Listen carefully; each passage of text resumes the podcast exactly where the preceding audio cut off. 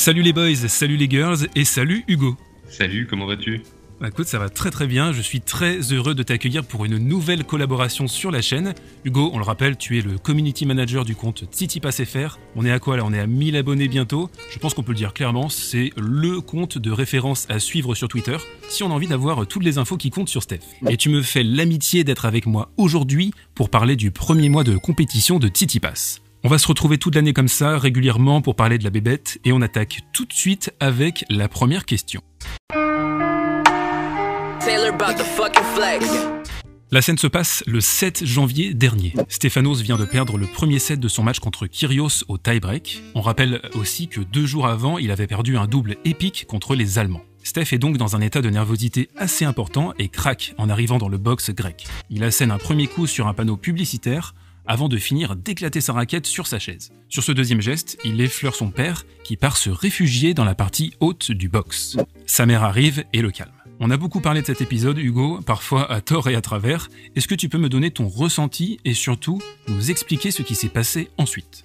Ben, Je trouve que c'est euh, assez symptomatique de, son état d'esprit en, ce début de saison, sur ces quelques premières semaines, y compris euh, après l'exhibition le, le, d'Abu Dhabi. Il était très très tendu, il était sûrement euh, déçu parce que ça exacerbe toujours beaucoup de choses chez lui de jouer pour son pays. Donc sur ce moment-là, là, il est très déçu de, de perdre ce premier set parce qu'il sait que il sait qu'il va être très très important dans le match contre Kyrgios. On l'a vu par la suite, il s'est joué en trois tie-break. Donc il a, il a complètement pété un câble et je pense qu'en effet, oui, c'est vraiment très symptomatique de, de son état d'esprit à ce moment-là. C'est pour ça que quelque part, je trouve que c'était pas mal qu'il fallait que ça, il faut que ça sorte à un moment en fait, de préférence euh, dans des proportions importantes pour pouvoir ensuite beaucoup mieux en parler et c'est ce qui s'est passé euh, manifestement avec son clan. Si tu veux savoir comment comment ça s'est passé ensuite, ils ont très rapidement dédramatisé en conférence de presse. Lui et, son père aussi avec les petites interventions qu'ils ont pu euh, avoir euh,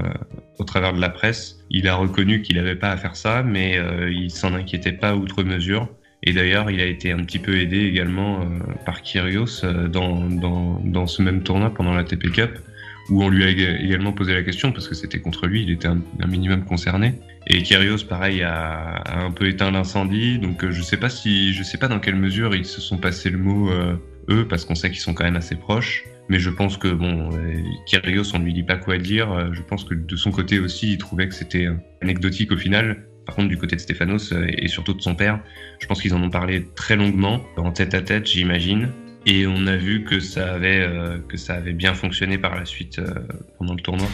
Ouais, et il y a aussi eu une espèce de communication. Alors, c'était peut-être un petit peu agencé avec euh, les sponsors. Euh, c'est difficile de, savoir précisément la, la nature du, du, calcul dans cette communication, mais on a vu une famille soudée après avec le père et le fils bras dessus, bras dessous. Est-ce que tu penses que c'était quelque chose de sincère? Est-ce que c'était un petit peu orchestré? Tu l'as vécu comment, toi, cette communication post-ATP Cup?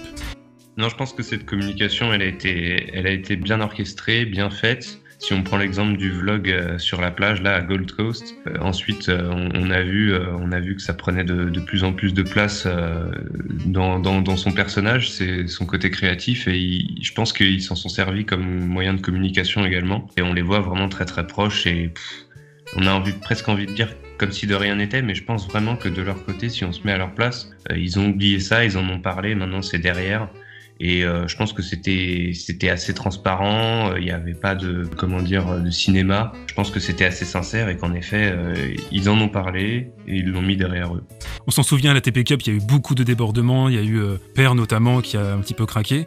Euh, il y a eu aussi pas mal de d'anicroches dans les clans et entre les clans. Il y avait quelque chose d'un petit peu explosif sur cette compétition. Est-ce que tu penses que si on remet un petit peu en perspective maintenant, est-ce que tu crois que cette, euh, cette défaite en double vraiment hyper serrée et aussi ce contexte un petit peu volcanique à Brisbane n'a pas, euh, ne l'a pas peut-être encouragé à euh, péter un, câble en sachant que c'est un joueur quand même très émotif qui ressent les choses et ce, ce tie-break a été perdu 9-7 donc c'était un petit peu voilà, difficile pour lui de, de, se remettre dedans et il avait besoin d'extérioriser tout simplement cette frustration.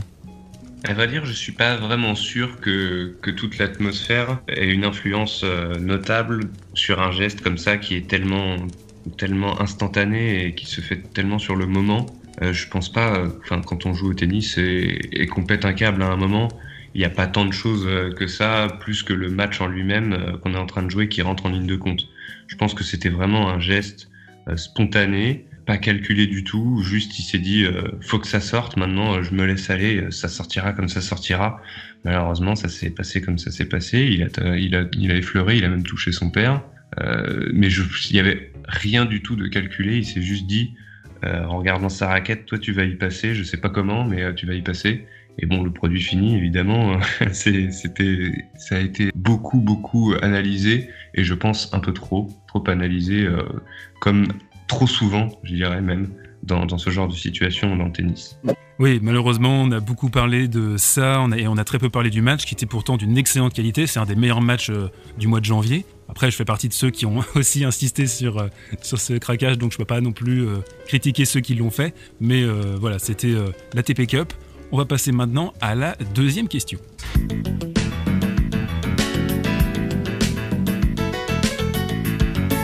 Le plat principal de cette vidéo, on avance, on est le 24 janvier, euh, Pass joue son troisième tour de l'Open d'Australie face à Raonic. On rappelle que le prodige grec a une demi à défendre et part favori de cette rencontre. Sa cote est à 1,40, celle de Milos à 3,20. Pourtant, dès la fin du premier set, on sent un potentiel à accident sur ce match, parce que le match-up, justement, s'avère extrêmement défavorable à Steph. Avec du recul maintenant, quelle leçon Pass a pu tirer de cette rencontre, Hugo? Bien, je dirais qu'il y a pas mal de choses à, analyser de ce match-là et aussi euh, un contexte euh, très très important. Notamment, je pense euh, au fait qu'il n'ait pas joué de deuxième tour. Ça, quand on, surtout quand on voit son premier match face à Caruso où il est resté moins de deux heures sur le court. Donc il y a le profil de Raonic qui rentre aussi en ligne de compte. Je vais y revenir, mais surtout ça, quand on est en début de saison comme ça, qu'on n'a pas énormément de matchs dans les jambes, qu'on n'a pas énormément de compétition dans les jambes et dans la tête, on n'est pas vraiment dans le, dans le, dans le mood euh, compétitif, d'avoir un mec qui vient de jouer deux matchs et qui en plus, selon son profil, a pu se régler au service, prendre les conditions, euh, tout euh, en ligne de compte, alors que vous, quand vous êtes Tsitsipas, vous ne jouez pas pendant trois jours complets, donc ça peut être bénéfique, mais là, l'aspect physique, il rentrait vraiment pas du tout en ligne de compte. Il avait fait un match très très bon contre Caruso, très facile, où il, était euh, vraiment largement au-dessus. Et le fait, je pense, qu'il n'ait pas joué de, de, deuxième match, a eu son importance. Schreiber, je ne sais pas s'il aurait très bien pu le régler au niveau du retour, mais ça aurait quand même fait un match de plus. Euh, donc euh, le manque de rythme, je pense que, que c'était, euh, ça a eu son, son importance, on va dire. Et pour revenir sur le match en lui-même, je pense que on en revient toujours un petit peu à la même chose. Il y a, il y a ce défaut au retour, et notamment au retour de revers. Alors qu'au début, quand j'analysais le match en direct sur, sur le Twitter, je chantais quand même des bons signaux, assez bons signaux au retour. Ça se concrétisait pas évidemment parce qu'il y a très très peu de balles de break. Il a eu zéro de balles de break d'ailleurs. Euh, malheureusement, ça s'est vraiment pas pas bien passé parce que euh, on le dit souvent, euh, quand vous jouez contre un très bon serveur, vous devez vous inquiéter de votre propre service en premier lieu et il a concédé 6 balles de break contre un, contre un Raonic qui, en plus, dans le jeu, il a, il fait un excellent match. Hein. Donc, euh, je pense qu'il y a pas mal à revoir euh, de ce match-là, toujours dans la lignée de son été américain où il avait joué des gros serveurs. Je pense qu'il est, il est sur le bon chemin. Malheureusement, là, ça s'est pas concrétisé. Pour nos auditeurs, est-ce qu'on peut expliquer euh, quelles sont les limites structurelles d'un revers à une main sur, sur retour de service?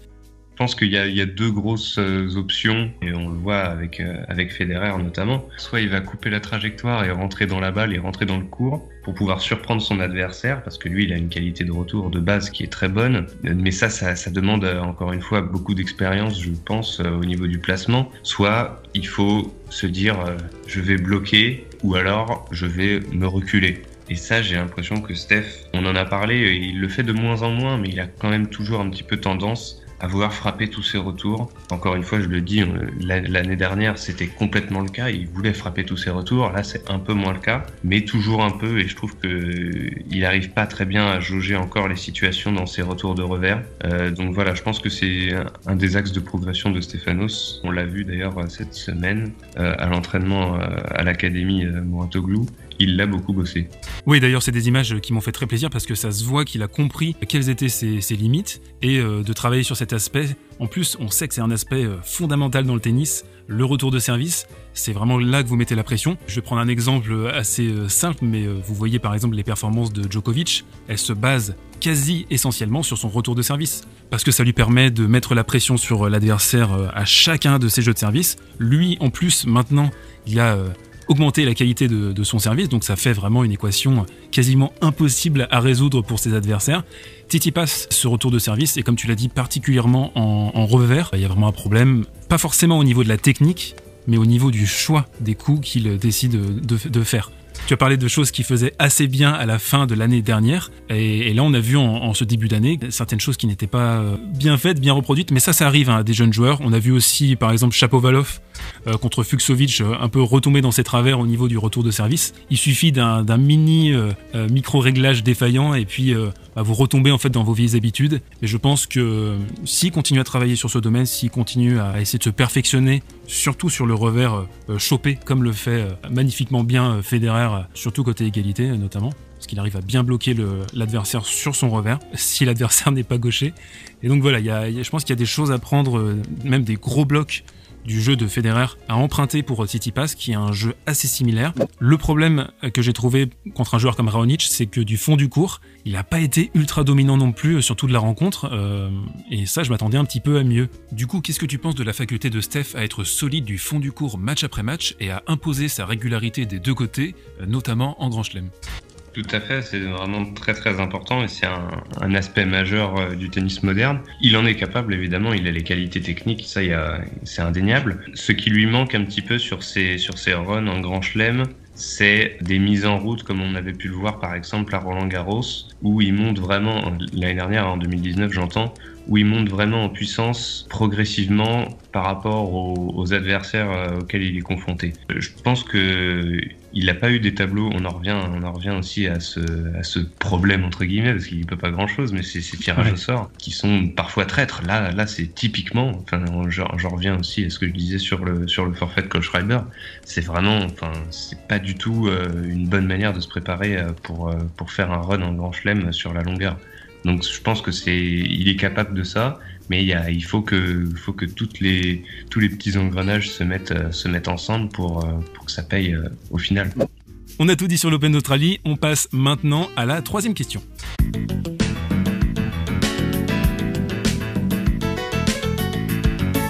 Ok, donc là on est en plein dans le tournoi de Rotterdam, on y reviendra d'ailleurs dans une prochaine vidéo, et sur le reste du mois de février, il aura Marseille à son programme et Dubaï à jouer, soit un potentiel de 750 points à aller décrocher. Mais on sait que les tableaux sont, euh, vont être très très compliqués au mois de février. Comment est-ce que tu vois la suite de ce mois pour Stéphanos Hugo? Alors si on veut comparer euh, avec l'année dernière, euh, un bon point de comparaison selon moi, il a quand même joué moins de matchs du coup, même s'il y a eu la TP Cup en plus, euh, l'an dernier il avait joué Sydney aussi. Euh, donc il a joué beaucoup moins de matchs, euh, il en a joué que deux à, l'Open d'Australie contre contre six l'an dernier. Il n'a pas joué Sofia non plus cette année puisque le tournoi n'existe plus. Donc malgré le fait que l'an dernier il avait énormément enchaîné euh, sur ces trois tournois-là, même s'il avait perdu assez tôt à Rotterdam, je pense que on peut être assez confiant sur sur les perspectives de victoire. Je dis pas de victoire finale, mais au moins d'accumuler des matchs et et d'accumuler des points parce que c'est ce qu'il faut aussi. Euh, maintenant, euh, aller défendre Marseille, pourquoi pas euh, des, joueurs qui sont présents, qui sont qui sont à sa portée, on va dire. Il y a Medvedev en plus, et puis sinon c'est des bon, il y a des gros joueurs, mais ce sera des bons matchs à jouer dans tous les cas.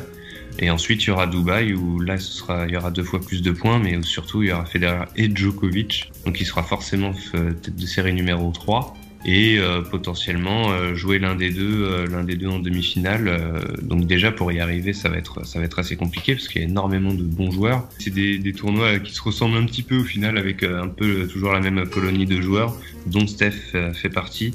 Mais je pense qu'il y, y, aura de bonnes choses à faire. Pourquoi pas gagner un titre? On sait pas hein. l'année dernière il avait eu, il avait pris beaucoup de confiance et je pense que on l'a dit, il marche beaucoup à l'émotion et à l'émotif. Euh, je pense que ça peut lui rappeler de bons souvenirs et du coup le remettre dans un, dans un bon mood et un mood de, de victoire, espérons-le. Oui, clairement. On peut imaginer que l'un des objectifs que Steph s'est fixé avec son clan en ce mois de février, c'est d'aller euh, décrocher un titre sur ce trio de tournoi. Espérons que ça se passe bien pour lui. Euh, pour finir cette première chronique de l'année, est-ce que tu voudrais donner une note au mois de janvier de Stéphanos? Alors le mois de janvier, en lui-même avec la TP Cup euh, et donc euh, l'Open d'Australie. C'est un petit peu compliqué tennistiquement de donner de donner la moyenne parce que bah voilà il, perd, il, perd, pas mal de points et à la TP Cup il perd, il perd quand même beaucoup de matchs même si c'est une compétition particulière. C'était une première édition, on savait pas trop à quoi s'attendre. Il y avait forcément pas mal de choses qui entraient en jeu qui étaient assez inattendues notamment euh, avec les doubles. Donc euh, je dirais ouais quelque chose comme euh, comme 4 sur 10. Malheureusement c'est pas c'est pas terrible, mais comment lui mettre plus quand quand il fait un match un match vraiment pas bon contre Raonic et alors que l'an dernier il fait un tournoi un tournoi fabuleux. Donc ouais je dirais je dirais quelque chose comme 4 sur 10. Oui, moi je suis assez d'accord avec toi. Je, pourrais peut-être même être un tout petit peu plus sévère, mais je pense que 4 sur 10, ça reflète assez bien euh, son niveau sur le mois de janvier. Pour rappel aussi, il a perdu quand même euh, à la TP Cup 4 tie-break sur 5 disputés. On se souvient l'année dernière quand il a eu son creux, il avait du mal à gagner ses matchs un petit peu serrés. Voilà, ça c'est toujours un petit peu pareil. Il n'a pas forcément de problème à amener, euh, des joueurs au tie-break, mais c'est la, conversion aussi qui, qui peut pêcher. On rappelle aussi bien sûr qu'il a joué Chapovalov qui était en feu complet depuis sa fin de saison dernière il a joué un Zverev traumatisé qu'il a complètement explosé. Il a laissé 5 jeux à Zverev. Et puis euh, Kyrgios, évidemment, c'était difficile en Australie sur cette terre d'aller euh, d'aller le battre et le match est très très euh, accroché. Donc c'est pas forcément une défaite ultra déshonorante. C'est plus effectivement ce match contre Raonic qui peut rester en travers de la gorge parce que bah, c'est clairement un axe de progression. On en a parlé dans la vidéo pour euh, Titi Pass, c'est de réussir à gagner ses matchs des premiers tours pour pouvoir se donner une chance ensuite eh bien d'aller disputer des, affiches hein, contre notamment c'était Djokovic qui était prévu en quart de finale. J'aurais vraiment adoré voir ce match, malheureusement ça s'est pas fait. Et donc pour euh, Titi Pass, on va essayer de euh, se rétablir en février, de aussi pourquoi pas on l'a dit gagner un titre. Et ça, eh bien on le verra dans une prochaine vidéo. Je crois qu'on a fait le tour pour aujourd'hui. Hugo, merci beaucoup pour ta participation. Merci aussi à vous d'avoir écouté ce podcast jusqu'au bout. Si la vidéo vous a plu, n'hésitez pas à la liker, à la partager autour de vous et à vous abonner. Vous êtes de grands garçons et de grandes filles, vous savez ce que vous avez à faire. Et on se retrouve très vite pour de nouvelles aventures sur la chaîne. Ciao